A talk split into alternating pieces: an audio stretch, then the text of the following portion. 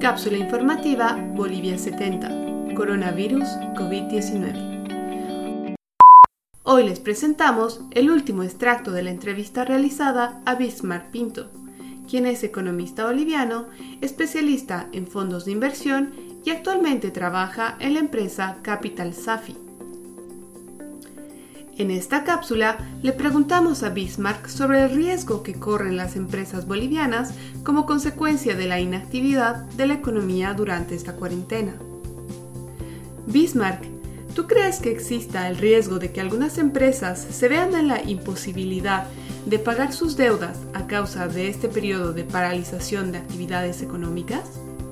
Y evidentemente el default es el no pago, ¿no? Llega un momento en que una empresa o una persona en una deuda pues declara que no tiene para pagar y hay que someterse al procedimiento que corresponde.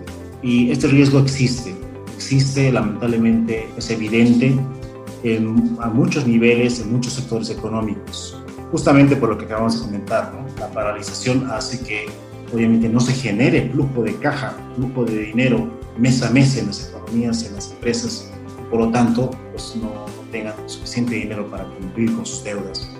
El Banco Mundial ha, ha proyectado en las anteriores semanas un crecimiento de Bolivia negativo para este año, de 3.4%. Pero la buena noticia es que para el 2021 nos da un crecimiento positivo superior del 3.7%.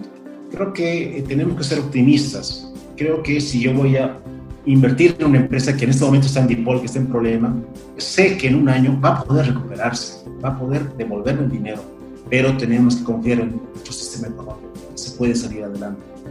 Gracias, Bismarck. Pero en el caso de que efectivamente se dé este default, ¿Tú crees que sea posible la negociación de la condonación de estas deudas ante los inversionistas o ante la banca? Es importante que la gente sepa que el dinero no aparece de la nada. Si yo como inversionista tengo dinero para invertir en una empresa, no es que aparece de la nada o tengo una, una caja fuerte o una fortaleza que tenga dinero, saco y presto o invierto. No, el dinero viene de otra persona. En este caso, por ejemplo, la gran parte de los fondos de inversión en la economía actual eh, tienen como inversionista principal al sistema de pensiones, las AFPs. Ellas son las que han entregado, han confiado recursos importantes en estos fondos de inversión, los cuales lo distribuyen a las empresas, a prestar el dinero a las empresas, a invertir en las empresas, mejor dicho. ¿Y de dónde vienen los recursos de las AFPs? Pues vienen de, de todos los trabajadores que somos dependientes de este sistema económico que mes a mes hacemos un aporte de 10% a nuestra cuenta individual para que la AFP reúna todo esto en un solo bolso e invierta en fondos de inversión en este caso. Y los fondos de inversión lo invierten ese dinero en las empresas que necesitan el dinero.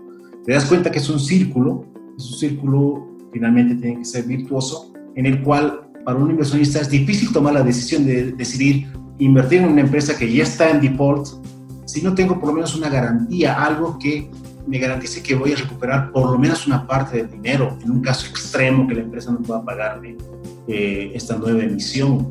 ¿Y por qué necesito tener esa garantía? Pues porque yo respondo a mis inversionistas, que al final, al final de todo son las personas que aportan al sistema de pensiones. Entonces estoy protegiendo al aportante del sistema de pensiones a través de una inversión que voy a hacer en una empresa que necesita el dinero pero que yo como inversionista necesito tener cierta garantía, cierta certidumbre de que voy a recuperar parte o el total de los recursos invertidos. Entonces es importante que la gente sepa que esto es, es, todo un círculo que tiene que, verse eh, con los distintos actores que participan en él. Un banco igual, un banco cuando decide prestar dinero a una, a una empresa o a una persona, no es dinero suyo, es dinero que le han depositado gente que confió en el banco y puso su dinero en un DPF, en una caja de ahorro, y el banco para darle rentabilidad pues lo presta. Y esa es su función social. Entonces, eh, no es tan fácil que un banco, un fondo de inversión, un, un, inversionista en general perdone una deuda, porque él también tiene que responder a otros intereses sociales, como acabo de explicar. Entonces, es importante que haya ese tipo de mecanismos, de esquemas, que faciliten este flujo, que no solo interrumpa, especialmente en una crisis de liquidez como la que estamos viviendo. Bismarck reconoce que existe un riesgo de default en algunas empresas debido a la paralización de las actividades durante esta temporada. Sin embargo, se mantiene optimista con la previsión del crecimiento económico positivo para el país, en el cual cree que muchas empresas podrían recuperarse. Resalta al mismo tiempo que es difícil que los acreedores puedan perdonar estas deudas, puesto que el dinero que está en juego también es el dinero de algunos de los miembros de la cadena económica del país entre estos el ciudadano promedio.